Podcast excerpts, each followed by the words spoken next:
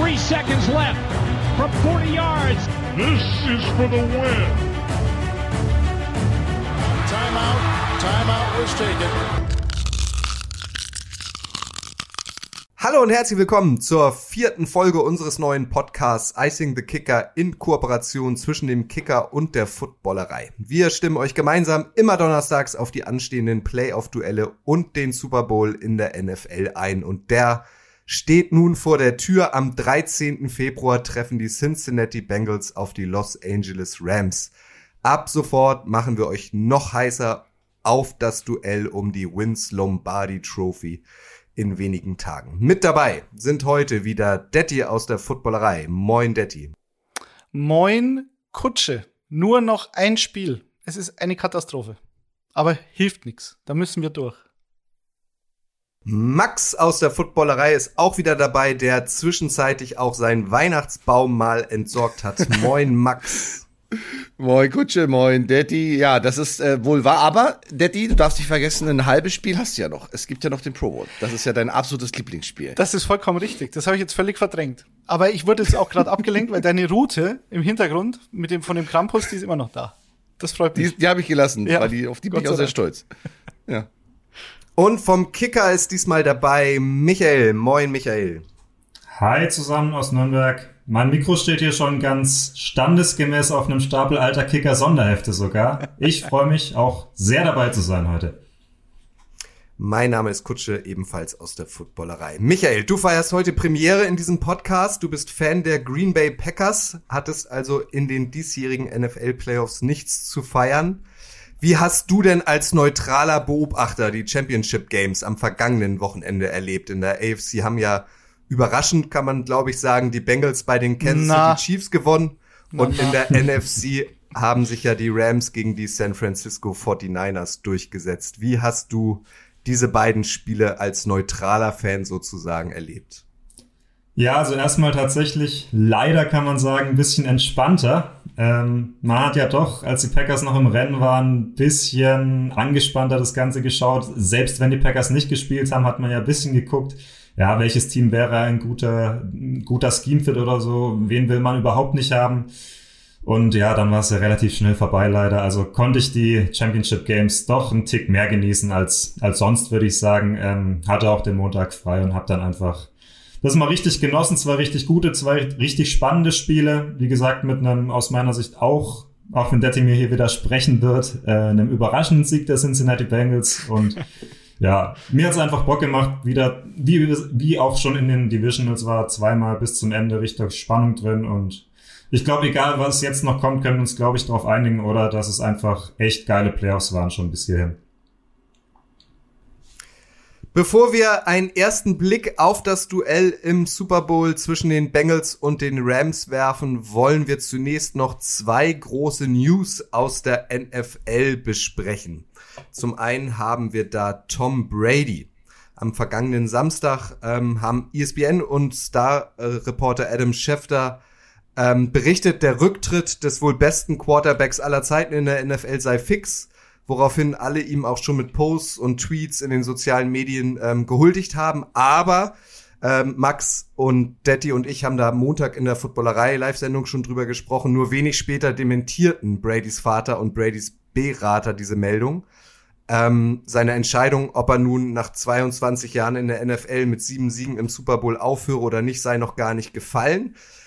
Kurz darauf, ich glaube am vergangenen Dienstag war es, hat sich äh, Tom Brady nun doch selbst geäußert und seine Karriere offiziell für beendet erklärt, Michael. Ähm, Max hatte die große Ehre, äh, das letzte Spiel von Tom Brady in Tampa live zu verfolgen. Die Karriere von Tom Brady war ja überirdisch. Seine letzten Tage in dieser Liga waren PR-technisch aber eher irgendwie amateurhaft. Er hatte es nicht selbst in der Hand, ne? Ja, und ich glaube, das ist auch das, was ihn total gestört hat, ein bisschen. Ähm, deswegen, ähm, also es war so, dass in der Kicker-Redaktion Grille und ich äh, auch am Samstagabend da waren und dann saßen wir plötzlich da und es kamen diese Stimmen vom Vater und wir haben uns gefragt, kann es tatsächlich sein, dass Adam Schefter und dann auch Ian Rappaport mal nicht recht haben. Ähm, gibt's ja eigentlich gar nicht. Ähm, ja, er ist natürlich der bekannteste Spieler, den dieser Sport je hervorgebracht hat. Und genau wie du sagst, er wollte diese Entscheidung eigentlich selbst in der Hand haben und sie selbst verkünden. Ähm, deswegen war er, glaube ich, schon ein bisschen, bisschen sauer, dass er seine Karriere da quasi nicht selbst beenden durfte. Ähm, aber ich denke, die Entscheidung, die stand sicher schon vor Dienstag fest. Also für mich stand die Entscheidung definitiv fest in dem Moment, als Tom Brady mitbekommen hat, dass Max von Garnier im Stadion ist, weil er gesagt okay, ich habe jetzt sieben Ringe, ich habe die meisten Yards meiner, meiner Karriere äh, in einer Saison hingelegt, im Alter von 44 Jahren. Äh, ich habe die meisten Touchdowns seit 2007 geworfen. Und jetzt ist auch noch Max von Garnier in meinem letzten Heimspiel dabei. Jetzt habe ich alles erreicht, oder Max? Also war für mich klar. Ja, es war, es war schon wirklich schon ein sehr emotionaler Moment, muss man schon sagen. Ich habe auch so kurz vor dem Kickoff äh, im Stadion gesessen und habe echt mal gesagt, okay, was ist, wenn er jetzt verliert, dann könnte es ja, also wenn die Tampa Bay Buccaneers verlieren, dann könnte es ja tatsächlich sein, dass das sein letztes Spiel ist. Also es kam, wurde einem erst immer in dem Moment erst so richtig bewusst. Man denkt ja immer, okay, Tom Brady, der begleitet uns schon so viele Jahre, Jahrzehnte, dass er immer und immer wieder dabei sein wird, aber irgendwann ähm, hört auch diese Karriere natürlich auf. Ähm, und das wurde einem da so ein bisschen bewusst, besonders weil man im Stadion, so, also wirklich jeder Dritte hatte ein Brady-Trikot an. Das war wirklich unglaublich zu sehen. Als er ins, äh, aufs Feld gelaufen ist vor dem Spiel, sind die, ist das Stadion explodiert, sind durchgedreht. Ja, also das, die, das war sehr, sehr starker Moment, sehr, sehr emotionaler Moment. Und ähm, ich war so ein bisschen Samstag so ein bisschen noch zwiegespalten, weil ich hätte mir also nach so einer Karriere auch, also für mich als aus Sportlersicht natürlich auch gewünscht, wenn so eine Meldung kommt, dass sie dann von einem selbst kommt. Und äh, das kann ich, da kann ich Michael absolut zustimmen. Das wäre natürlich eine, eine richtig äh, gute Sache gewesen, wenn das exklusiv und als erstes von ihm gekommen wäre. Ist es nicht. Trotzdem ist jetzt die Entscheidung gefallen. Tom Brady geht in Footballrente. Deswegen spontan ein kleines Spiel mit euch. Ihr dürft nur ein Wort antworten.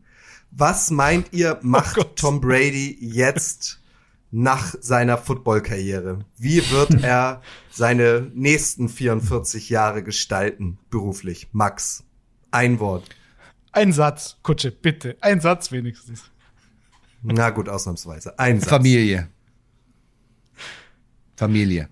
Ich sage Pässe von einem Boot auf den Sohn von David Beckham werfen. Ich war völlig, Komma, ich war völlig überrascht, weil ich irgendwie gelesen hatte, es wäre der Sohn von Odell Beckham. Und da dachte ich mir, hä? Das macht keinen Sinn. Und dann habe ich mich selbst aufgeklärt. Äh, ja, hat war der erste Tweet, glaube ich, gestern. Pass auf den Sohn von David Beckham, der auf einem Jetski saß. Wieso nicht? Ist es immer noch ein Satz? Ja, natürlich. Ja, wirklich. Du bist so undiszipliniert. Du bist so undiszipliniert. ich weiß, es tut mir leid. Das gibt eine Strafe. Ja, ich versuche jetzt Coach Max gerecht zu werden und versuch's in einem Wort. Katalogmodel. Vor allem Katalog. Ein schönes Wort. Print, es muss da, Print sein. Ja, klar. Da gibt's eine große, Re äh, wird ein großes Revival geben. Print-Revival. Ja. Okay. Ich weiß gar nicht, gibt's den Quelle und den Neckermann-Katalog noch? Klar. Ja, wir werden's, wir werden's erfahren. Die zweite große äh, News aus der NFL in den vergangenen Tagen und Stunden ist äh, Brian Flores verklagt die NFL und drei NFL-Teams. Dabei geht's um den Vorwurf des systematischen Rassismus und der Diskriminierung ethnischer Minderheiten. Boom da steckt äh, Zündstoff drin. Ich muss einmal kurz ein bisschen ausholen zur Erklärung. Also Brian Flores war bis zuletzt Head Coach der Miami Dolphins. Dort musste er nach Ende der Regular Season überraschend seinen Hut nehmen. Er galt aber als aussichtsreicher Kandidat, Kandidat ähm, sofort einen Anschlussjob zu bekommen. Unter anderem hatten die New York Giants Interesse an ihm. Dort hatte er auch ein Vorstellungsgespräch, allerdings erst, nachdem sich die Giants längst für Brian Dable, den ähm, Offensive Coordinator der Buffalo Bills entschieden hatten. Und das kam kurioserweise ausgerechnet durch Bill Belichick, dem Trainer der New England Patriots, raus, weil der sich versehentlich, ähm, weil der versehentlich Brian Flores statt Brian Dable zum neuen Job gratuliert, gratuliert hat. Und nun wirft Flores den Giants vor, die sogenannte Rooney Rule, nach der NFL-Teams verpflichtet sind, auch Bewerber ethnischer Minderheiten für einen neuen Job zu interviewen, ähm, nur zum Schein erfüllt zu haben. Äh, und Brian Flores behauptet auch noch, dass Stephen Ross, das ist der Besitzer der Miami Dolphins, ihm in der Saison 2019 jeweils 100.000 Dollar extra geboten und versprochen hätte, wenn er Spiele absichtlich verliert, damit die Dolphins im Draft 2020 eine bessere Ausgangsposition haben. Dieses sogenannte Tanking ist in der NFL aber strikt verboten. Mittlerweile hat sich auch Hugh Jackson, der ehemalige Trainer der Cleveland Browns, ähnlich geäußert. Er hat gesagt, er hätte 50.000 Dollar für absichtlich verlorene Spiele bekommen. Das ist richtig harter Tobak, Daddy, ne? Ja, das ist harter Tobak. Das ist äh, das Thema des, des strukturellen Rassismus ist ja immer wieder eins in der NFL und auch in den Medien.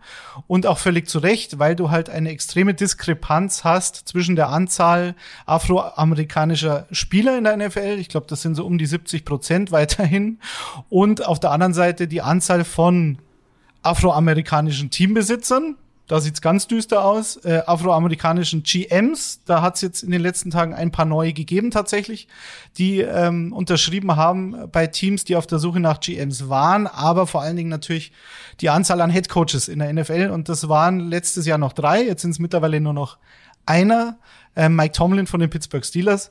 Und natürlich, man muss, man muss diese Vorwürfe, die da jetzt im Raum stehen und die auch offiziell eingereicht wurden, das ist ja auch nochmal ein Unterschied, ob das immer nur so vor sich hin dümpelt oder ob es da tatsächlich ein, äh, eine Anklage gibt gegen die Liga. Ähm, diese Scheininterviews, sprich wie jetzt bei Brian Dable, also man hat sich eigentlich schon geeinigt, man sich bei den Shines einig. Man nimmt ihn, man muss aber diese Rooney Rule erfüllen und mindestens zwei externe ähm, Kandidaten, die Minderheiten angehören, einladen zum Interview, selbst wenn man schon lange weiß, wen man da eigentlich haben will. Das ist per se, finde ich, schwierig ähm, und, und, unter den Deckmantel des Rassismus per se zu schieben, weil es ja durchaus logisch ist jetzt aus Sicht der Giants, man, man holt sich einen GM aus Buffalo, der kennt den, äh, den Offensive Coordinator der Buffalo Bills, der ausgesprochen gute Arbeit geleistet hat. Und man ist halt der Meinung, dass Brian Dable ein, ein vielversprechender Kandidat ist. Im Vergleich zu einem Coach, der bei den Miami Dolphins zwar besser performt hat, als viele gedacht haben vermutlich und in den letzten beiden Jahren Winning Seasons hatte, aber es ist meines Erachtens völlig legitim, sich dann für den anderen zu entscheiden und man halt dann aber trotzdem noch mit anderen Kandidaten reden muss. Das ist halt einfach unglücklich. Das ist so, wie es ist. Ähm, und da stehen aber dann noch weitere ähm, Dinge im, im Vordergrund, aber vielleicht können wir erst noch mal über diese, diese Legitimation dieser Rooney Rule sprechen. Habt ihr da eine Meinung, Max oder Michael? Michael, du? Ja, ja, also ich, ich wollte gerade noch sagen, weil du gerade die Dolphins noch angesprochen hast. Ähm, irgendwie muss man ja dann wieder drauf zurückkommen, was war auch an der Entlassung dran. Denn also ich, ich weiß nicht, wie es euch ging, aber mir, ich fand es extrem überraschend, dass Brian Flores bei den Dolphins gefeuert wurde. Da ja. kamen ja jetzt doch auch ein paar Hintergrundgeschichten ans Licht, wo man dann sagen kann, daran hat es vielleicht gelegen. Rassismus oder nicht, das ist, glaube ich, jetzt steht jetzt nicht unbedingt in unserer Macht, das von hier aus zu beurteilen. Ähm, aber in, in Miami hat Brian Flores meiner Meinung nach mit einem nicht besonders guten Team eine absolut super Arbeit geleistet. Ich glaube, äh, ich habe gelesen, zum zweiten Mal in Folge haben sie einen Winning Record jetzt diese Saison gehabt. Das gab es fast 20 Jahre nicht bei den Dolphins. Ähm, überraschen würde es mich jetzt nicht, wenn was dran ist. Es gab ja noch diese äh, kuriose Geschichte auch mit den Broncos, dass John Elway 2019 zum, ähm, ja, zum Interview mit Brian Flores anscheinend total verkatert gekommen sein soll, ähm, was ich auch irgendwie bisschen amüsant fand, genauso wie dieses Belichick-Ding. Ähm, ja, wenn es so ist, mit dem, dass, dass da wirklich diesen strukturellen Rassismus gibt, was mir nicht zusteht zu sagen, was mich aber nicht überraschen würde, ähm, dann muss man halt sagen, diese ganze Sache, die die letzten zwei Jahre los war, End Racism, It Takes All of Us auf den Helm, ähm, ja, war dann vielleicht doch nicht mehr als ein Lippenbekenntnis. Ja, also wenn ich das mal aus aus Coaches Sicht äh, sehen darf, ne, was also ähm, ist natürlich absolut frustrierend, wenn du Interviews machst und du kommst da kommt raus, dass du allgemein in der in der Jobwelt, dass dieser Job bereits vergeben ist und dass dieses Interview nur noch dazu da ist, um gewisse Regeln, Kriterien zu erfüllen, da ist das schon mal eine große Frustration und das ist das eine. Das zweite kannst du einem Coach nicht sagen, pass auf, hier, du kriegst eine Summe Geld dafür, dass du verlierst. Das ist, das geht einem Coach, also so, das ist ein Stich so tief ins Herz, das kannst du nicht machen. Und das, da hat auch Blind Frost meiner Meinung nach super drauf geantwortet, gesagt, also das geht gegen alles, das geht gegen jeden einzelnen, der in diesem äh, gesamten, in der gesamten Organisation an diesem Erfolg mitarbeitet und das würde er niemals machen. Also das, das, das geht auch nicht. Das würde mir als Coach, es widerspricht auch jeglicher DNA eines Coaches, der alles daran setzt, Spiele zu gewinnen. Jetzt muss man, und das ist das, was ich eigentlich am beeindruckendsten finde, wenn du als Coach oder als Person allgemein ähm, de, gegen die Institution, die bei der du arbeiten möchtest, auch noch in der Zukunft ähm, eine Klage aufrufst, dann ist das schon ein riesiger Schritt. Wir denken mal alle an Colin Kaepernick zurück, äh, was da äh, passiert ist und ja immer noch passiert. Also der wird nie wieder einen Fuß in die NFL bekommen und hat es auch die letzten Jahre nicht bekommen, weil er aufgestanden ist, weil er seine Meinung gesagt hat. Und das ist eben etwas, was ich Brian Flores wirklich hoch anrechne, dass er für das, was er da macht, äh, so einsteht und natürlich auch alles in Anführungsstrichen riskiert ähm, und somit also höchstwahrscheinlich auch durch diese Aktion in der NFL als Trainer nicht mehr arbeiten wird. Offene Frage in die Runde. Ähm, er hofft ja auch, dass sich weitere Trainer, ähm, Angestellte äh, in der NFL seiner Klage anschließen. Meint ihr, es wird sich jetzt wirklich was verändern? Also, wie gesagt, das Ding ist, die, also diese Rooney Rule, die, die, die Regeln, die da festgelegt wurden, die wurden ja offiziell eingehalten. Und diese Scheininterviews, die wird es auch weiterhin geben. Und es werden sich jetzt auch weiterhin äh, afroamerikanische Trainer melden, die sagen, das gab es bei mir auch. Das ist ja auch schon passiert. Marvin Lewis, der langjährige Coach der Bengals, hat gesagt, 2002 war er bei den Panthers zum Interview. Und da stand John Fox, der mit den Panthers später ja noch ins NFC Championship Game gekommen ist, als Trainer schon fest und Lewis ist dann ein paar Jahre später nach Cincinnati gegangen. Hugh Jackson hat gesagt, ihm wurde auch Geld angeboten und es gab auch Scheininterviews, wobei ich letztlich glaube, dass diese diese Geschichte mit mit ähm, dieser Absicht zu tanken und dass ein Besitzer sagt, ich biete dir Geld, wenn du Spiele verlierst, das wird einen riesigen Rattenschwanz noch nach sich ziehen, weil das ist wirklich harter Tobak, die Geschichte ähm, mit der Rooney Rule das ist blöd, aber die Beweislage ist halt schwierig, weil sich die Teams ja eigentlich offiziell dran äh, gehalten haben. Und ich glaube, das wird für mehr äh, Konsequenzen sorgen als die anderen Geschichten. Und Kutsche, eine Sache noch, es wurde ja auch vorgeworfen, dass die Miami Dolphins und Steven Ross nicht nur versucht haben zu tanken, um dann zum Beispiel im Draft 2020 Joe Burrow zu bekommen. Sie sind dann mit Tour am Ende rausgegangen, ähm, sondern dass sich äh, Flores auch mit Tom Brady hätte treffen sollen auf einer Luxusjacht, weil die beiden ja sich aus Patriots Zeiten kennen. Und das nennt man dann Tampering und das ist auch offiziell verboten, dass du also mit Spielern äh, oder Verantwortlichen verhandelst, obwohl sie noch unter Vertrag stehen. Also ich glaube, diese beiden Geschichten, das Tampering und, und dieses äh, Geld zahlen, um zu verlieren, das könnte größere Konsequenzen haben als die andere Geschichte. Aber es ist gut, dass Rassismus zumindest wieder ein Thema wird. Und mein Hauptding, letzter Satz. Das Problem ist, und das hat Kenny Stills in einem Tweet auch ähm, äh, zum Ausdruck gebracht, das Problem ist, dass die Besitzerlandschaft in der NFL einfach absolut nicht divers ist. und solange sich das nicht ändert und nur weiße alte Männer ähm, die Teams besitzen, Hast du da einfach Aber das ist, doch, das ist doch genau der Punkt, das ist doch genau der Punkt, Daddy. Ja. Also die Rooney Rule ist nicht dazu da, damit sie eingehalten wird, damit die Regeln befolgt wird, sondern es, es, sie ist dazu da, damit sich was verändert. Und äh, das, was sich verändern muss, ist, dass einfach ein Coach, egal seiner Herkunft, egal seiner Hautfarbe, egal von was auch immer er mitbringt, er daran gemessen wird, was er als Trainer mitbringt, seine Qualifikation, die er mitbringt. Und äh, das muss, also ich, also das ist das, was mich am meisten aufregt und das ist auch, denke ich mal, das, was Brian Flores am meisten aufregt, äh, dass das einfach immer noch an zweiter Stelle steht oder vielleicht sogar an dritter Stelle steht. Und das kann es ja nicht sein. Eine Rooney Rule ist nicht dazu da, damit man bestimmte Häkchen gegen, äh, neben bestimmte Auflagen setzt, sondern dass man sich wirklich mal äh, intensiv damit auseinandersetzt und einfach sie versucht, für sein Franchise, für sein Programm den besten Kandidaten zu bekommen. Also da gebe ich dir absolut recht, ja da steckt auf jeden Fall eine Menge äh, Dynamit und Zündstoff drin. Wir werden dieses Thema natürlich weiterhin verfolgen. Ähm, wer sich jetzt noch nicht so gut auskennt mit der Rooney Rule, äh, googelt das einfach mal. Man würde jetzt denken, die wurde irgendwie in den 60er oder 70er Jahren äh, manifestiert, aber es ist tatsächlich erst Anfang der 2000er geschehen. Also auch das finde ich irgendwie dramatisch. Michael, du wolltest noch was sagen zu dem Thema. Ja, gerade auf den Herrn Rooney angesprochen. Ich habe mal ein äh, Interview mit dem gesehen, als er gesagt hat, er würde sich eigentlich, also ich glaube, der P Besitzer der Pittsburgh Steelers war es, ne, Art Rooney, ähm, nachdem diese Regel Dan. benannt wurde, ja. Ed Rooney, ähm, nachdem diese Regel benannt wurde, der mal gesagt hat, ihm wäre es eigentlich am liebsten, wenn es irgendwann eines Tages mal diese Rooney Rule nicht mehr gäbe. Ähm, ich glaube, jetzt sieht man, dass es wohl doch noch nötig ist. Was schlimm genug ist. Lasst uns über was Erfreulicheres sprechen, nämlich über den Super Bowl. Der steht äh, in den Startlöchern und steht die schönste Nacht des Jahres bevor. Die Vorbereitungen laufen, alles will gut geplant sein. Daher kurz Werbung an dieser Stelle. Detti, was gehört denn für dich eigentlich zur perfekten Super Bowl-Übertragung definitiv dazu? Also, definitiv, Kutsche. Ein großer Bildschirm, Max, Big Screen, Mann. Etwas Feines zu speisen wäre nicht schlecht, natürlich. Und selbstverständlich ein kühles Bier. Kutsche, seid ihr gewiss, meine Kürbis stehen schon kalt. Wie ist es denn bei dir?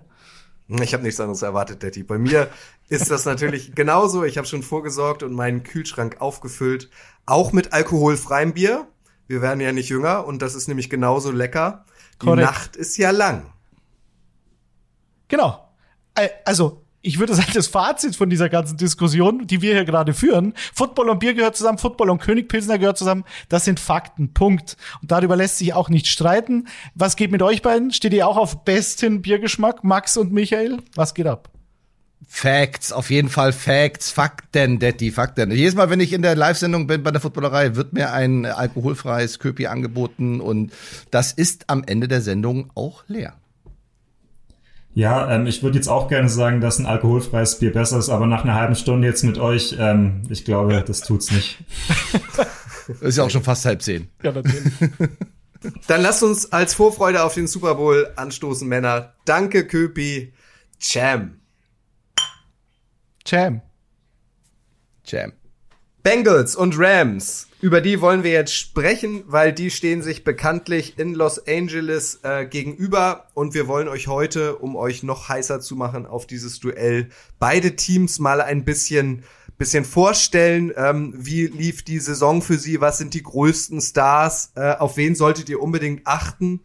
Und wir beginnen mit den Bengals. Einmal kurz einleitend. Ähm, das kann man so sagen. Die Bengals sind die Überraschung in der aktuellen NFL-Saison dass ihre Reise so schnell bis in den Super Bowl führt, hat wahrscheinlich niemand erwartet, nicht mal die Spieler und die Bengals-Fans selbst, denn Cincinnati gehörte in den vergangenen Jahrzehnten zu den erfolglosesten Teams der NFL. Die Bengals haben noch nie den Super Bowl gewonnen, standen zuletzt in der Saison 1988 im Finale. Dort haben sie gegen die 49ers verloren. Und bevor das Jahr 2020 gestartet ist, hatten sie über 30 Jahre lang kein einziges Playoff-Spiel gewonnen. Noch vor kurzem in der Saison 2019 hatten sie nur zwei Siege aus 16 Spielen eingefahren, aber dadurch das Glück in Anführungszeichen in dem nachfolgenden Draft an erster, allererster Stelle einen College-Spieler auszuwählen und haben sich dafür Joe Borrow entschieden. Das hat eine Menge zum Positiven verändert. Joe Borrow hat die Bengals plötzlich zum Gewinnerteam gemacht, Daddy. Ja, ich möchte es kurz historisch einordnen, also zumindest was so die letzten Jahre betrifft. Ich würde nicht sagen, dass die Bengals per se so eine Lachnummer der Liga waren, denn die Bengals hatten durchaus in, in diesem äh, laufenden Jahrtausend schon Erfolge. Das Problem ist, sie haben halt dann in den Playoffs kein Spiel gewonnen. Das muss man schon sagen, aber sie haben sich oft genug dafür qualifiziert. Sie hatten so zwischen 2-5 und 2-9 mit Carson Palmer, mit Chad Ochocinco, hat, waren sie ein bisschen erfolgreich, ich glaube vor allem 2009.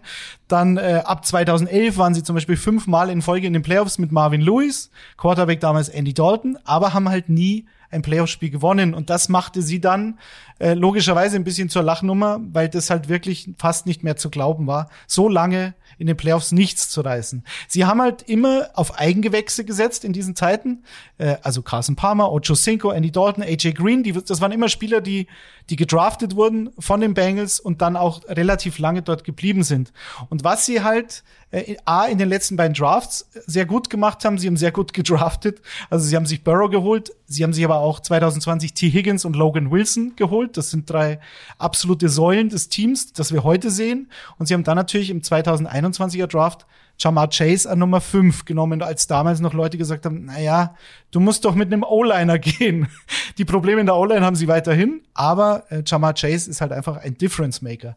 Und sie haben aber schon 2018 zum Beispiel Jesse Bates geholt, den Safety, der in jedem Spiel überzeugt, gerade in den Playoffs in der zweiten Runde. Sie haben im gleichen Draft Sam Hubbard geholt, den Defensive End, der auch sehr auffällig war gegen die Chiefs. Und sie haben 2017 Joe Mixon geholt. Also das ist ein Team, das ist gewachsen und das ist gut, Max, oder? Wie siehst du das? Ja, vor allen Dingen, äh, wie Kutsch es auch gesagt hat mit Joe Burrow. Natürlich ist der Quarterback immer die Galionsfigur. Natürlich ist der Quarterback immer derjenige, der ähm, so eine Teams natürlich auch dann nach vorne trägt. Und ähm, also ich sag mal so, die spielen ja auch in der AFC North in einer ja, relativ harten Division. Ne? Du hast äh, die Pittsburgh Steelers, du hast die Baltimore Ravens, du hast die Cleveland Browns. Also vor der Saison, ähm, Detti, ich weiß nicht, hattest du auf die Bengals äh, gesetzt, dass sie die Division gewinnen? Ich war da ein bisschen skeptisch, aber das war natürlich ein, ein wahnsinnige Leistung, die sie, die sie hingelegt haben. Und ähm, ich gebe dir vollkommen recht, die letzten Jahre haben wirklich gezeigt, dass sie da absolut auf dem richtigen Weg sind. Letztes Jahr, als Joe Burrow Rookie war, hat er sich ja so schwer am Knie verletzt. Und dass er nicht nur wieder zurückkommt, sondern von so einer wirklich extrem schweren Knieverletzung, sondern dass er dann in seinem zweiten Jahr sein Team als Leader, als Quarterback in den Super Bowl führt, ist also unglaublich beeindruckend. Ja, dieser Erfolg der Bengals ist ja einerseits so ein bisschen eine Ode an das Draft-System, wie Detti ja gerade schon ein bisschen hat anklingen lassen. 2020 schlechtestes Team, 2022 Super Bowl. Ähm, wir reden da auch zu Recht drüber. Ich finde, sie haben auch gerade in der Defense diese Saison auch ein paar richtig gute Free Agents dazu geholt, die dann auch, ähm, ja, für diese Leistungssteigerung mitverantwortlich waren. Also Chidobe Awuzie hat auf Cornerback eine richtig super Saison gespielt. Auch Mike Hilton, der früher bei den Steelers schon ein richtig guter Nickel-Cornerback war. Äh, Trey Hendrickson war gleich der beste Edge-Rusher im Team. Also die haben sich einfach auf wirklich vielen wichtigen Positionen auch sinnvoll verstärkt, wo er eigentlich die Defense der Bengals in den letzten Jahren öfters mal ein Problemfall war. Und ja, gerade die hat einfach einen großen Sprung nach vorne gemacht. Dazu Burrow und Chase dann stehst du halt auch mal im Super Bowl. Und das ist halt quasi eine, Neu eine Neuerung, die sie da gemacht haben. Also der Besitzer Mike Brown mit seiner Tochter, das ist ja so, quasi so ein Familienunternehmen. Und sie haben ja auch keinen klassischen GM. Sie haben Duke Tobin, den, den Director of Player Personnel. Und das haben sie 2020 begonnen, sich auch mal Free Agents zu holen und nicht nur immer auf die Eigengewächse zu setzen, quasi so neuen Input von außen und das hat wunderbar funktioniert. Vaughn Bell, der Safety, kam 2020 als Free Agent. DJ Reader, Eli Apple kam 2021. Also sie haben quasi diese ganze Secondary, sich, haben sich da neu aufgestellt und fast alle haben geklickt, muss man sagen. Riley Reeve war ein Offensive Liner, der ist verletzt. Der würde helfen. Magst ja, aber Daddy, das, das ist ja genau der Punkt. Überleg mal, die haben gerade gegen die Kansas City Chiefs im Arrowhead Stadium gegen wahrscheinlich die schnellste Truppe von äh, und stärk, einer der stärksten Truppen von Receiver Schrägstrich Titans gespielt und ganz ganz viel eins gegen eins, die Manndeckung genau. und das haben die wahnsinnig gut hinbekommen. Es gibt einen Tyreek Hill, wahrscheinlich einer der schnellsten Spieler auf der ganzen Welt, der nach also dir. wirklich nach auch nach du, mir direkt nach mir, der der der eins auf auf eins äh, perfekt äh, gecovert worden ist. Und das spricht genau dafür, das brauchst du. Äh, natürlich reden viele von Joe Burry, aber du brauchst einfach die Defense und die Aufgabe, ähm, ja, in anderthalb Wochen äh, wird keine leichte werden. Auch hier an dieser Stelle können wir nochmal deinen neuen Spitznamen, das passt gerade so gut, finde ich, etablieren, Max, weil in der ersten Folge von Icing the Kicker haben wir dich ja äh, Antilope getauft. Und du warst ja früher ähm, Receiver. Du bist wirklich ähm, eine Antilope. Was ich ganz schön finde, die Bengals, äh, wenn die den Super Bowl gewinnen, also das wäre ja wirklich irgendwie gefühlt eine Cinderella-Story. Es steht jetzt schon fest, am 14.02. haben alle Schulen in Cincinnati geschlossen. Also da äh, dürfen alle mitfeiern. Aber Max, es gibt eine große Achillesferse, die die Bengals haben. Und das ist die O-Line. Ja, ganz genau. Und das, äh, die Offensive Line ist ja dafür da, um den Quarterback äh, zum einen zu schützen, wenn er zurückgeht, um den Ball zu werfen, die sogenannte Protection. Und das zweite beim Laufspiel den Weg frei zu räumen für den Running Back, für den Läufer. So. Und wenn die nicht ganz so gut ist, dann hast du sowohl im Laufspiel Probleme, weil die Lücken nicht allzu groß sind und der vor allen Dingen der Quarterback hat nicht so viel Zeit, wenn er den Ball zu seinen Receivern werfen möchte. Und wie Detti ja schon gesagt hat, hat Joe Burrow da einige, die richtig gut sind. Ähm, und jetzt kommt denen gegenüber natürlich, also nicht nur in den letzten Wochen. Ich erinnere mal so ein bisschen an die Tennessee Titans. Da ist der Quarterback neunmal zu Boden gebracht worden, bevor er den Ball werfen konnte, also neunmal gesackt worden. Gegen die Chiefs hat es dann ein bisschen besser geklappt, aber Druck war auch wieder da. Und ich denke mal, ähm, das ist ein ganz, ganz wichtiges Matchup, wenn wir darüber reden, weil die Defensive Line der Rams ist heftig, die ist brutal. Das kann mir Detti auf jeden Fall bestätigen. Und das wird eine sehr große Herausforderung, weil Joe Burrow auch ähm, nicht der allerbeweglichste Quarterback ist. Also er kann sich bewegen, er kann auch einen Spielzug mal ein bisschen verlängern und hat auch gegen die Chiefs einige wichtige Spielzüge mit seinen Beinen verlängert, aber es ist halt kein Patrick Mahomes, es ist kein Aaron Rodgers auf dieser Position. Wenn der Druck kriegt, der braucht die Ruhe in der Pocket. Wenn der Druck kriegt, dann ist das ein ganz wichtiger Schlüssel. Vielleicht ähm, an der Stelle noch die Info. Also wir werden nächste Woche, also in der nächsten Ausgabe von Icing the Kicker, natürlich auf genau diese Dinge, auf die einzelnen Matchups, auf X-Faktoren, auf Keys to the Win für beide Teams nochmal genauer eingehen.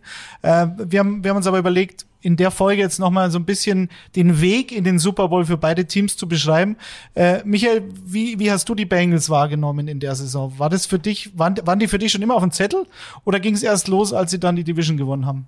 Zwei, ein Spieltag vor Schluss. Ich bin ganz ehrlich, dass ich die Bengals anders als du natürlich echt nicht auf dem, auf dem Schirm hatte, auch nicht als Division-Sieger, definitiv nicht.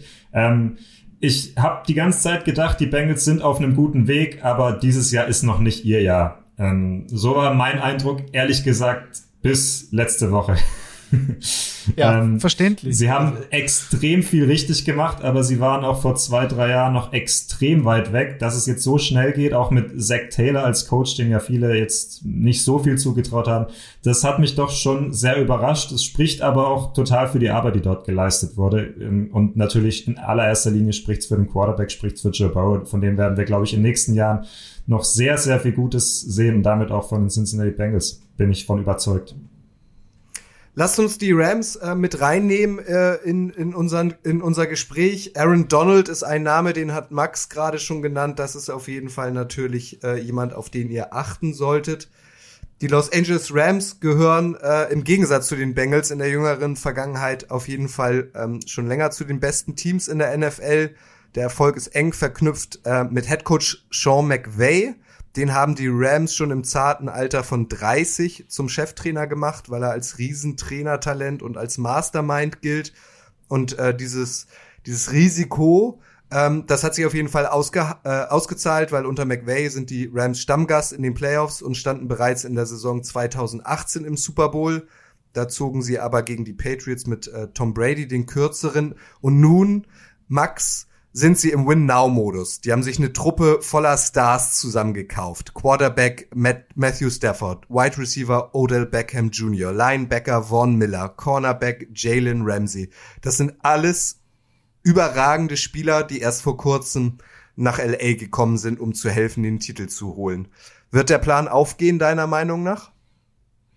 Er sollte auf jeden Fall aufgehen, sonst haben die Rams eine ganze Menge investiert ähm, und, und am Ende gewinnen sie den Super Bowl nicht. Also da ist alles auf eine Karte gesetzt worden und das ist auch vollkommen legitim. Ähm, du hast einige Namen schon angesprochen, also so ein Vaughn Miller, Vaughn Miller hat auf jeden Fall eine ganze Menge Impact gerade in der angesprochenen Defensive Line mit Aaron Donald, der auch körperlich eigentlich genauso aufgebaut ist wie ich. Also wir sind uns da sehr sehr ähnlich. Ist auch eine so eine Maschine, ähm, aber die die, eins, die einzige, Eine die Antilope ohne äh, Körperfett. So. Ja, den Speed von Tyreek Hill und den Körper von Aaron Donald. Also so könnt ihr euch vorstellen, weil es ja nur Audio. Die Leute ja, können ja. mich ja nicht sehen. Ja, das ist ja das Problem. Ja. Nein, aber äh, das ist das ist auf jeden Fall ein, ein ganz wichtiger Punkt. Ein sehr junger Coach, der unglaublich energiegeladen ist, unheimlich viel Feuer hat und äh, das ein oder andere Mal auch schon mit seinen Spielern nach dem Touchdown in der Endzone fotografiert, gefilmt worden ist. Ähm, was wir ja von Coach Nuno gehört haben, man macht man ja nicht, aber ist auch vollkommen in Ordnung. Der ist halt, der ist halt unter und voll unter Strom und ist ein ist ein Players Coach. Also der ist seinen Spielern auch sehr, sehr nahe. Und äh, insofern ähm, merkt man halt auch, dass die Spieler für ihn ähm, auch äh, auf den Platz gehen und, und, und Vollgas geben. Das Problem ist natürlich, dadurch, dass sie alles auf eine Karte gesetzt haben, werden sie, glaube ich, erst in 2024 das erste Mal wieder in der Draft, in der ersten Runde sich einen Spieler aussuchen dürfen. Insofern ist das natürlich ein ganz wichtiger Punkt. Und es sind natürlich wie OBJ, den Odell Beckham Jr., ein paar Jungs dabei, die unbedingt äh, diesen Ring wollen. Aaron Donalds hat es ja auch noch mal gezeigt in der Endzone, dass er den Super Bowl Ring haben möchte. Das ist ein gutes ja, Stichwort, Max. Ganz kurz, Michael, weil wir haben euch, äh, bevor wir hier äh, aufgezeichnet haben, ja auch gefragt, ob ihr Fragen habt. Und da kam nämlich eine Frage zu OBJ, Michael. Und zwar von Niklas Baumgart über Twitter. Der fragt, welcher Spieler hat Legacy-mäßig am meisten zu gewinnen, wenn er einen starken Super Bowl spielt und gegebenenfalls sogar gewinnt? Ist das OBJ? Fragezeichen. Fragt Niklas. Für mich ist es nicht OBJ. Äh, für mich äh, gibt es da zwei Spieler und das ist einerseits Matthew Stafford, der halt jetzt jahrelang eigentlich unter dem Radar geflogen ist, weil er halt einfach in den Playoffs nie abgeliefert hat oder beziehungsweise nicht abliefern konnte, weil er bei den Detroit Lions gespielt hat.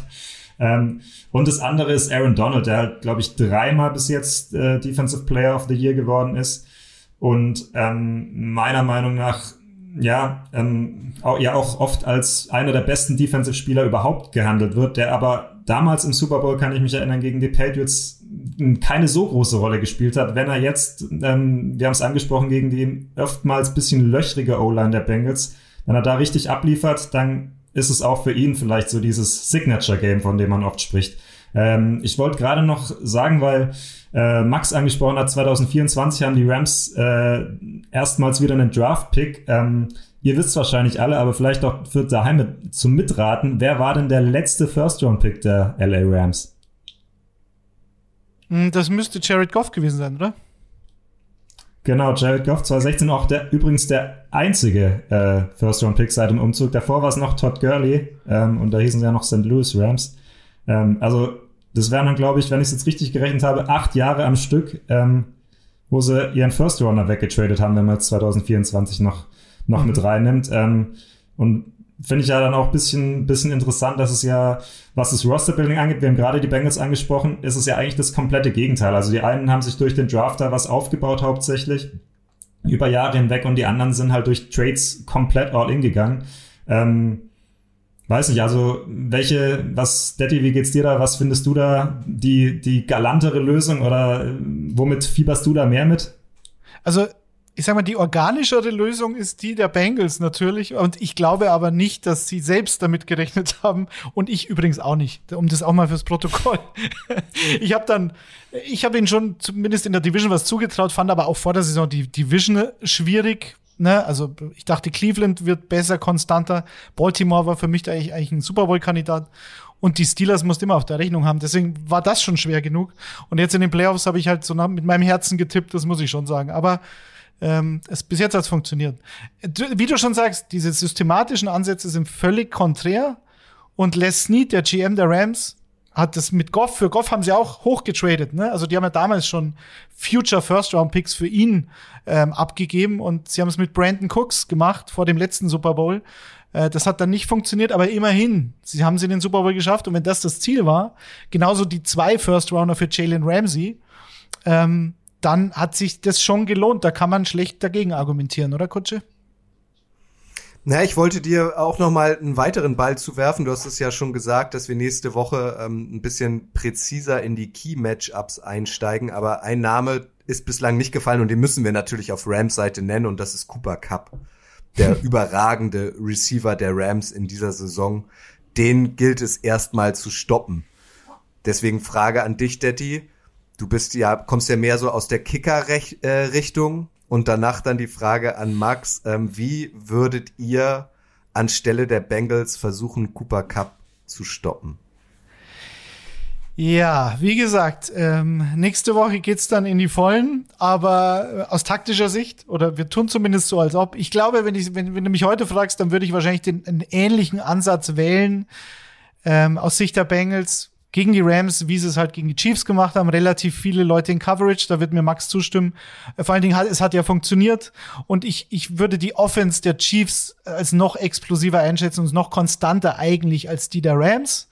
Und sie haben es sogar gegen die Chiefs geschafft, sie in der zweiten Halbzeit quasi zu eliminieren. Und wenn du diesen Ansatz wieder wählst, ähm, der dann halt es wahnsinnig schwer macht für die, zumindest für die Passing Offense, Big Plays zu generieren, wenn du so viele Leute in Coverage hast, und wir haben es am Montag in der Sendung schon angedeutet. Ich könnte mir sogar vorstellen, dass dann jemand wie Cam Akers ähm, gegen eine leichte Box da auf einmal gefeatured wird und sie viel vielleicht mehr über den Lauf kommen, als wir uns das heute vorstellen können. Cooper Cup, um die Frage zu beantworten, kann ich äh, sagen, den kannst du sowieso nicht stoppen. Also ist egal, was du dir, was du dir überlegst, weil er halt ein absolut kompletter Receiver ist. Bei dritten Versuchen, bei kurzen Sachen. Äh, er ist aber auch für Big Plays gut, Max. Ähm, liebst du diesen Spieler so, wie man ihn lieben sollte? Ist er der perfekte Receiver momentan? Ja, er ist ein, ein unglaublicher Wide Receiver. Und das hat er ja auch die ganze Saison über gezeigt. Das zeigt er in der Postseason. Besonders äh, die Situation, wo ich da im Stadion gesessen habe gegen die Tampa Bay Buccaneers und äh, die Bucks 40 Sekunden vor Schluss ausgleichen nach einem riesen Comeback und da sind aber noch die 40 Sekunden und wer macht die Plays? Cooper Cup und vor allen Dingen dann auch diesen langen Pass noch kurz vor dem letzten entscheidenden Field Goal. Und das ist etwas, was er immer wieder macht, was er auch gegen die 49ers gemacht hat. Ähm, wir haben, also ich, hab, ich gucke mir die Spiele genau an und ich gucke mir auch solche Spieler genau an. Und er ist unglaublich stark in dem, einer Art und Weise, wie er Passrouten läuft. Die Passrouten sind ja alle vorgefertigt, wie man sie laufen kann. Und dann gibt's halt unterschiedliche ähm, Varianten, wie man sie laufen kann. Und wie er das macht, ist unglaublich gut. Das ist wahnsinnig schwer auch zu lernen. Aber er investiert auch sehr, sehr viel da rein und hat unglaublich hart an sich gearbeitet. Die einzige Chance, die die Bengals wirklich haben, ist, ihn mit zwei Leuten zu decken. Das heißt, sie müssen ihm einen Verteidiger direkt ins Gesicht stellen und die beiden Safeties, die dahinter stehen, ähm, ähm, die hast du auch angesprochen, Daddy, mit Vaughn Bell und Jesse Bates, den dritten. Die müssen sozusagen da drüber bleiben und dürfen sich auch nicht überlaufen lassen. Also sie müssen immer tiefer sein als Cooper Cup. Das einzige Problem, was dann entstehen kann, ist, dass dann natürlich Leute wie OBJ, der ja auch Receiver spielt, dann natürlich in der, äh, oft auf einer Insel landen kann und eins zu eins Den haben wir auch einige Spielzüge, genau, einige Spielzüge machen. Also es ist, aber du musst, du musst in dem Coaching sagen wir immer, wir nehmen dir das weg, was du am besten kannst und mit dem Rest musst du uns schlagen. Ja, Max, wenn du das gerade ähm, ansprichst, äh, Cooper Cup, du bist ja früher selbst Wide Receiver gewesen. Da würde mich jetzt mal interessieren. Äh, Cooper Cup war die letzten Jahre ein sehr guter äh, Wide Receiver. Er war aber nicht, ja, vielleicht nicht auf diesem Level, dieser, wo er dieses Jahr drauf gespielt hat. Die letzten zwei Jahre, drei Jahre mit Jared Goff noch, war es immer so, mal hat Cooper Cup den Ball bekommen, dann hat wieder Robert Woods den Ball bekommen, der jetzt äh, lange ausgefallen ist. Ähm, aber mit Matthew Stafford hieß es schon von Anfang an, man hat die Berichte aus dem Training Camp damals gehört, Matthew Stafford wirft jeden Ball zu Cooper Cup. Er wirft jeden Ball zu Cooper Cup. Das heißt, da ist ja eine gewisse Chemie da, eine gewisse Chemistry. Vielleicht kannst du da ein bisschen erklären, würde mich jetzt auch selbst interessieren. Ähm, was spielt da mit so rein? Welche Faktoren spielen da so rein in eine ähm, Quarterback-Wide-Receiver-Chemistry? Man hat es ja auch mit OBJ gesehen, dass er zum Beispiel mit Baker Mayfield in Cleveland gar nicht harmoniert hat. Auf der anderen Seite haben wir so Beispiele wie äh, Aaron Rodgers und Devante Adams, die total auf einer Linie liegen oder jetzt eben Stafford und Cup. Ähm, ja, welche Faktoren spielen da aus deiner Sicht mit rein, also auch aus deiner eigenen Spielererfahrung? Ja, das ist, eine, das ist eine super Frage. Also ich hatte auch Quarterbacks, mit denen das wunderbar geklickt hat und dann gab es Quarterbacks, wo es, wo wir nicht im, in einem Rhythmus waren, not on the same page, wie man so oft sagt. Und da hat, äh, hat es ganz viel damit zu tun, ähm, das sogenannte Timing. Das heißt, in dem Moment, wo ich als Receiver eine Passroute laufe, ähm, dann kann der Quarterback in dem Moment werfen, wenn ich offen bin, oder er kann den Ball auch schon in einen Raum werfen, wo er weiß, dass ich da genau landen werde. Und das ist etwas, ähm, was man sehr, wo man eigentlich mehr Zeit benötigt. Und deswegen ist es so beeindruckend, dass Cooper Cup und Matthew Stafford direkt eigentlich gefühlt von Anfang an super geklickt haben und von Spiel zu Spiel wird das heftiger. Also man sieht Stafford oft den Ball schon loswerfen, bevor Cooper Cup überhaupt seine Route beendet hat. Und das, deswegen ist es so schwer zu verteidigen, weil er wirft ihn frei, wie man so schön sagt. Und das ist etwas, ähm, das ist ein ganz, ganz feines Spiel, ganz feines Zusammenspiel und das funktioniert auch nicht immer, aber die beiden sind wirklich, äh, wirklich sehr synchron in dem, was sie machen und um wirklich erfolgreich im Passspiel zu sein, brauchst du das auch. Aber Cooper Cup hat ja auch noch, ich glaube 2020, der, die korrigiere mich da, wenn ich da falsch liege, einen ziemlich großen Vertrag reingeholt, aber hat sich halt nicht zurückgelehnt, sondern hat gerade dann richtig Gas gegeben und auch auf dem College war er ja äh, bei Eastern Washington ein absoluter, absolute Granate. Also der hat jedes Jahr über 100 Bälle gefangen in äh, 10, 11 Spielen. Wir wollen mit euch noch ein weiteres Thema behandeln. Äh, da passt Cooper Cup auch sehr gut rein, weil auch er ist in der Verlosung, auch er ist im Rennen und zwar geht's um die NFL Honors, also die große Awardshow der NFL in der, der die besten Spieler, der beste Offen äh, Offensivakteur, der beste Verteidiger, die besten Rookies und so weiter ausgezeichnet werden. Und das passiert äh, genau heute in einer Woche, also am Donnerstag, äh, dem 10. Februar, kurz vor dem Super Bowl.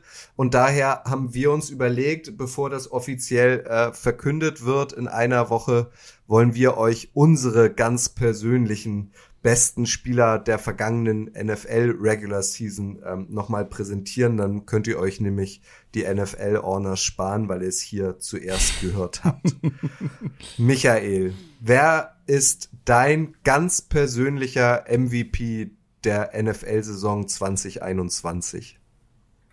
Ja, nachdem ich jetzt die ganze Folge schon nicht über die Packers reden konnte, muss ich natürlich sagen, sportlich gesehen, sportlich gesehen ist es für mich, auch wenn ich eingefärbt bin, da äh, ist es Aaron Rodgers. Äh, wobei ich glaube, wenn, je, also die, die Votes sind ja, glaube ich, schon rausgegangen direkt nach der Regular Season. Ich glaube, wenn jetzt erst gewählt werden würde, dann würde Tom Brady gewinnen. Ähm, weil da noch dieses Lebenswerk irgendwie, diese, diese ganze Karriere mit dran stehen würde. Ich kann mich da erinnern, ähm, wenn man mal vom Fußball kommt, dass Philipp Lahm, glaube ich, mal Fußballer des Jahres in seinem letzten Karrierejahr geworden ist, äh, ziemlich überraschend und auch alle gesagt haben, ähm, das war eher, eher so, ein, so eine Honor fürs Karrierewerk. Ähm, Brady ist ja auch, was die Stats angeht, äh, deutlich weiter vorne ähm, vor Rogers. Ähm, liegt auch dran, dass die Bucks den Ball mehr geworfen haben als die Packers. Äh, sportlich gesehen war Rogers meiner Meinung nach, und darum geht's ja, der wertvollere von beiden Spielern, ähm, weil die Bucks ein sehr großes Arsenal um Brady herum hatte. Ähm, und bei Rogers hat man gesehen, dass die Packers Offense einfach sehr, sehr schlecht unterwegs war, als er mal nicht gespielt hat, als dann Jordan Love der Ersatzmann für ein Spiel Quarterback war gegen die Chiefs. Und ähm, ich glaube, mehr als ein Touchdown war da nicht drin.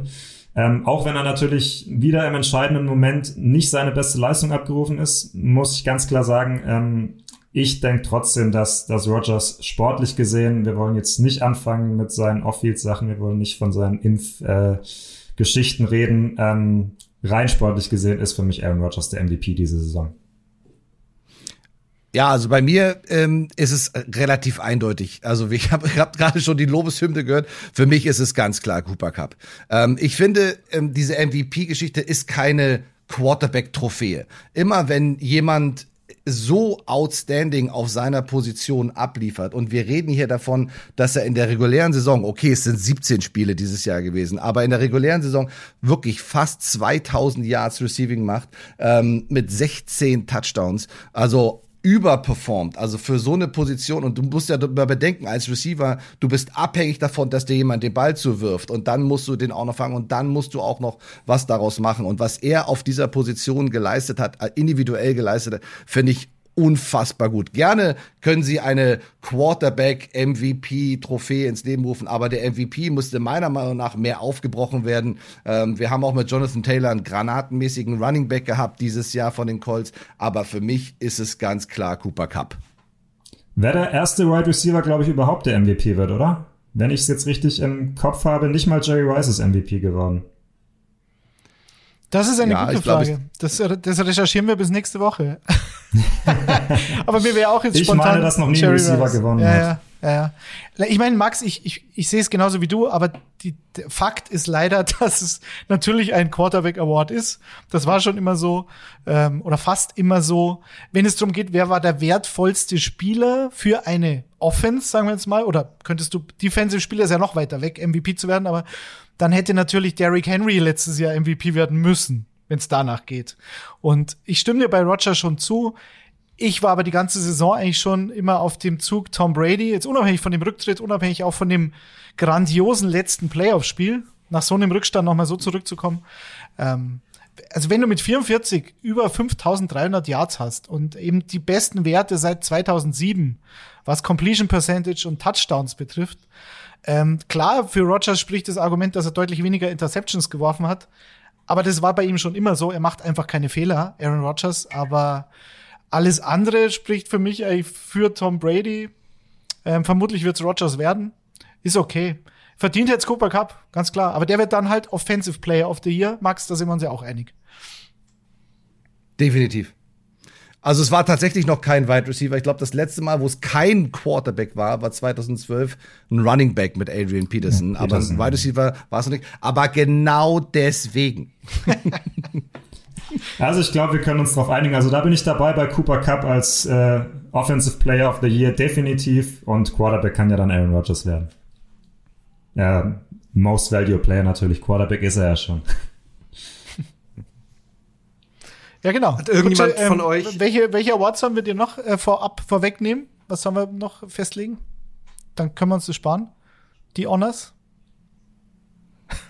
Naja, wir haben ja auf jeden Fall noch den Offensive Rookie of the Year. Wer ist denn Offensive Rookie of the Year für dich, Daddy? Äh, Chama Chase. Ähm, gibt es da eine ja, ne? Diskussion? Ne?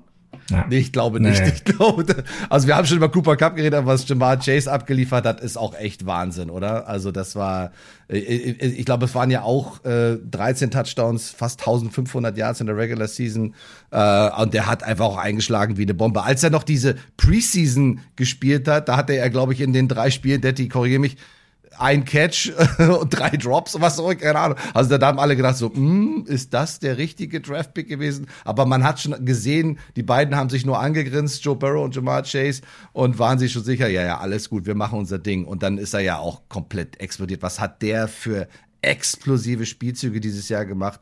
Wie viele Defensive hat, Defenses hat er wirklich sehr, sehr schlecht aussehen lassen? Also ich glaube, der, der einzige Kandidat, der so ein bisschen mit im Rennen war, war Mac Jones, weil er halt für einen Rookie-Quarterback ja, zumindest weite Teile der Saison äh, sehr, sehr fehlerfrei gespielt hat. Das war mir immer ein bisschen zu wenig. Also ich sage, okay, in dem System mit so einer teilweise dominanten Defense kann man das schon so spielen.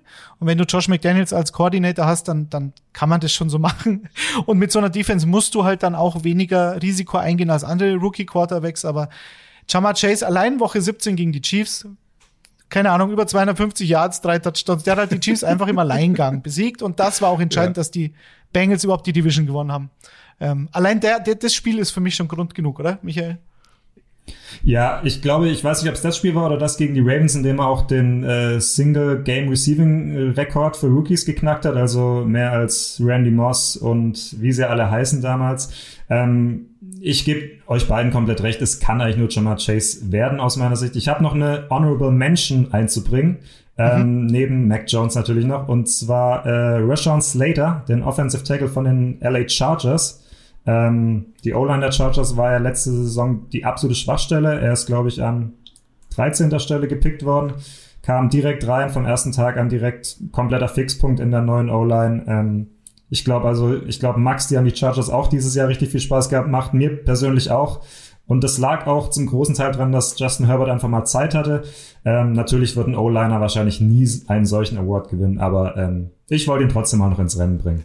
Finde ich, find ich ganz klasse, Michael, dass du ihn ansprichst. Ich liebe die Offensive Line, das wissen auch meine Kollegen von der Footballerei und feier die total ab und ich gebe dir vollkommen recht, also die Chargers haben sich auch in mein Herz gespielt. Ich bin so ein bisschen Fanboy geworden. Ähm, Justin Herbert finde ich seit der Combine, seit dem College also schon gigantisch, aber das war ähm, wirklich eine, eine, eine starke Saison, die sie gespielt haben. Alleine dieses Spiel gegen die Raiders war unfassbar. Ja, also es war ein unfassbares Spiel, das werde ich auch so ständig wieder vergessen. Ich glaube, den letzten Kandidaten, den wir für die Offense nochmal in den Raum schmeißen müssen, ist Najee Harris, der Running Back von den Pittsburgh Steelers, der ja auch, naja, über 300 Rushes hatte dieses Jahr. Also das ist für einen Rookie Running Back auch äh, nicht ganz so schlecht mit 1200 Yards und sieben Touchdowns. Aber der, wir sind uns, glaube ich, einig. Beine dass, auf jeden Fall jetzt. aber es ist auch eine absolute Maschine. Also muss man auch wirklich sagen. Aber Jamal Chase hat schon eingeschlagen wie eine Bombe. Aber ich glaube, wir haben noch die Defense, den, Off äh, den Defensive Rookie of the Year, Daddy. Wen hast du denn da? also wenn wir da uns beim, bei Micah Parsons nicht einig sind, dann würde es mich sehr überraschen. Gedraftet als Inside-Linebacker. Das darf man nie vergessen, an Nummer 12. Und damals war so das Narrativ, oh, die Cowboys, verdammt, die wollten unbedingt den Cornerback, der fehlt ihnen noch. Und sie, sie wollten äh, Sotain, der bei den Broncos dann auch eine super Saison gespielt hat, muss man sagen. Aber sie haben nicht Patrick Sotain bekommen, sie haben Micah Parsons, Micah Parsons bekommen, obwohl sie eigentlich auf den ersten Blick äh, auf dieser Linebacker-Position schon relativ gut ausgestattet waren. Also es haben dann viele gedacht, naja, ist ein bisschen ein Luxus-Pick. Dass aber Parsons dann auf einmal ein, ein Edge-Rusher wird mit 13 Sacks neben Randy Gregory und DeMarcus Lawrence und diese Cowboys-Defense auf ein neues Niveau hebt, das, äh, das war dann schon überraschend. Und ich glaube, da haben die wenigsten mit gerechnet, obwohl er Max oder, oder Michael, wer möchte, ähm, bei Penn State schon so charakterliche Fragezeichen hatte, oder? Vom Draft. Ja, ich glaube, deswegen ist er auch ein bisschen später gegangen äh, im, im, im Draft. Ähm, ich weiß es gerade nicht mehr, ich glaube an elfter Position, bin mir jetzt nicht mehr zu hundertprozentig sicher, so um den Dreh rum. Ähm, ich glaube, am Anfang hieß es noch, ähm, so ein Draft-Prozess, das ist ein Top-5-Spieler, ganz klar. Ähm, dann kamen, wie gesagt, ein paar ähm, Off-Field-Issues off, äh, ja, off dazu. Äh, jetzt habe ich es... Ähm, was ich halt bemerkenswert finde, du hast es gerade angesprochen, er ist eigentlich, er ist eigentlich ein Inside-Linebacker. Ähm, und er hat ja auch in der Saison teilweise Linebacker gespielt, nicht nur Pass Rusher, und trotzdem hat er 13 Sacks. Das ist extrem beeindruckend. Und das als Rookie ähm, für einen Spieler, der nicht die komplette Saison als klarer Pass Rusher gesetzt war, überragende Stats. Äh, du hast gerade angesprochen, Pat Sotain äh, von Broncos ist so der einzige, der mir da noch einfallen würde, aber auch der ja. ist eigentlich keine, also, äh, keine klare Konkurrenz. Und unterschreibe ich direkt. Also das Einzige, was ich noch unfassbar beeindruckend finde zu den Statistiken, die ihr schon gesagt habt, sind diese 20 Tackles for Loss. Was ist ein Tackle for Loss? Ist, wenn du einen Ballträger hinter der äh, Line of Scrimmage, da wo der Ball ursprünglich liegt, wenn du den dahinter stoppst. Und das ist für einen Defender natürlich auch ein ganz wichtiger Wert, dass du es schaffst, dass ein Verteidiger nicht nur null Yards macht, sondern auch noch Minus Yards macht. Und dazu musst du erstmal an ein paar Leuten vorbei, um das machen zu können. Aber wenn er nach vorne kommt, wenn er auf den Quarter Quarterback geht oder auch ins offensive Backfield kommt, dann macht er das mit einer unglaublichen Geschwindigkeit, Aggressivität und Technik. Das ist sehr beeindruckend und deswegen ist er für mich auch die Nummer eins.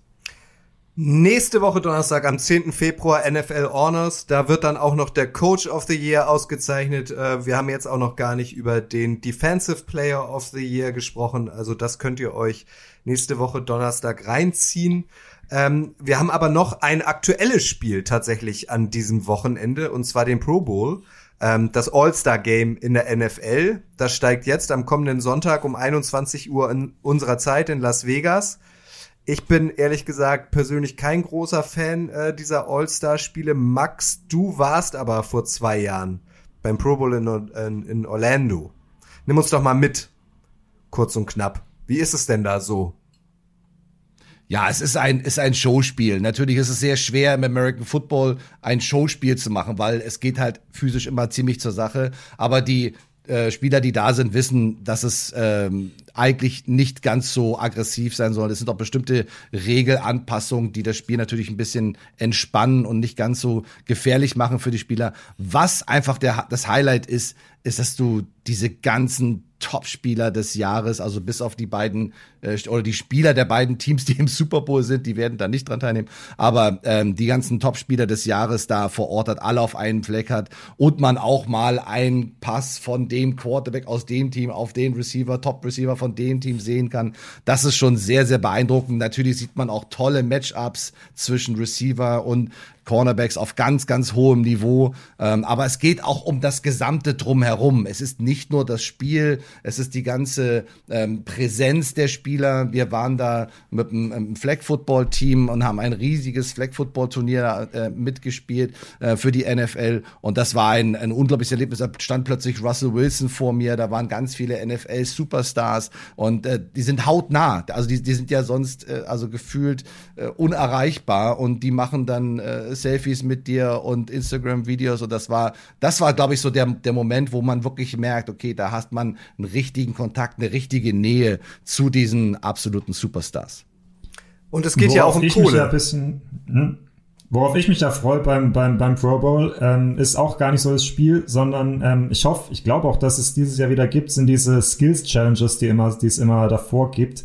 Ähm, Gab es letztes Jahr ja nicht, weil es äh, pandemiebedingt ähm, ich kann mich da erinnern, vor ein paar Jahren hatten die mal so ein Tick, äh, Kick-Tac-Toe, als die Kicker dann in Tic-Tac-Toe-Manier durch Felder durchkicken muss, ja, mussten stimmt, und das quasi stimmt. dann als, als, als, als äh, Kreis oder als äh, X dann gezählt wurde.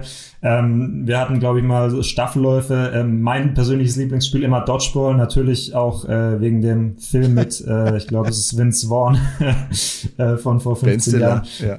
Ja, ähm, ja, das hat immer so ein bisschen was, äh, Max, du hast es gerade schon ein bisschen angesprochen, äh, es ist also ein bisschen Klassenfahrt, äh, Klassenfahrt von NFL-Profis, von absoluten Topstars, die dann irgendwie ähm, sich da ein schönes Wochenende machen. Also das finde ich immer sehr unterhaltsam, diese, diese Skills-Challenges. Ja, das Spiel persönlich holt mich auch eher nicht so ab. Aber ähm, du hast ja gerade gesagt schon, Max, das ist gar nicht mal so das, worum es in erster Linie geht, glaube ich. Ne? Und es geht Ich- ja auch um Kohle. Also einige Spieler haben Ja, ja, auch in ihren Verträgen stehen, äh, wenn sie für den Pro Bowl nominiert werden, äh, gibt es nochmal Summe X obendrauf.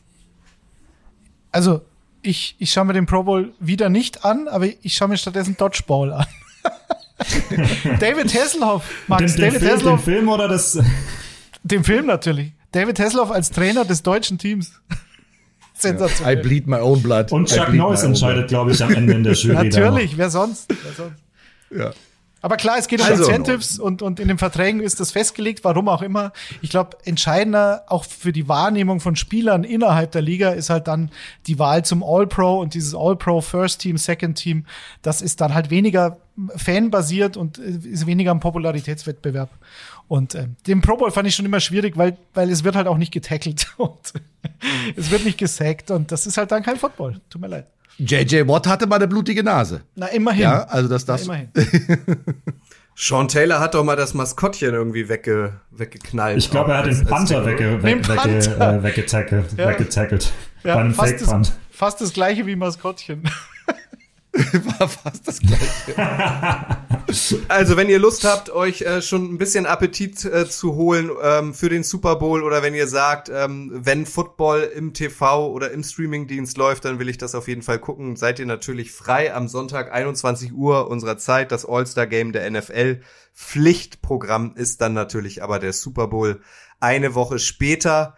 Ähm, dann werden wir auch noch mal ausgiebig ähm, behandeln am kommenden Donnerstag in der dann fünften Episode von Icing the Kicker, die ihr wie immer donnerstags bummelig um 16 Uhr beim Podcast-Dealer eures Vertrauens findet. Ganz, ganz wichtig, nicht vergessen, jetzt Urlaub einreichen für Montag nach dem Super Bowl. Ganz, ganz wichtig. Wenn es denn noch geht. Oder Spätdienst. Sagt, sagt Chef Kutsche. ja, genau. Gut, ihr drei. Vielen, vielen Dank. Michael, danke dir. Ich hoffe, du kannst auch ohne die Packers äh, den Super Bowl genießen. Nächstes Jahr dann wieder, ne? Ich darf nicht aufhören, es zu sagen. Gegen die Jaguars. Mark Jordan my Love. words. Mit Jordan Love. Max, vielen Und Dank. danach gehen wir alle Eis, Eislaufen, weil dann die Hölle zugefroren ist, ne? Max, auch dir vielen Dank. Vielen, vielen Dank, Kutsche. War super. Immer wieder gern. Detti, ein Dank an dich. Ein Dank an dich, Kutsche. Tipptopp. Bis nächste Woche. Und ein Dank an euch, die hier zugehört haben. Äh, wenn es euch gefällt, was wir hier so besprechen, wenn euch die NFL im Generellen gefällt, äh, abonniert unseren Podcast gern, hinterlasst auch gern äh, eine Bewertung. Am liebsten natürlich fünf Sterne, ist ja logisch. Und wir hören uns am nächsten Donnerstag äh, in diesem Rahmen wieder. Bis dahin, ihr wisst, das Allerwichtigste ist, bleibt gesund. Tschüss!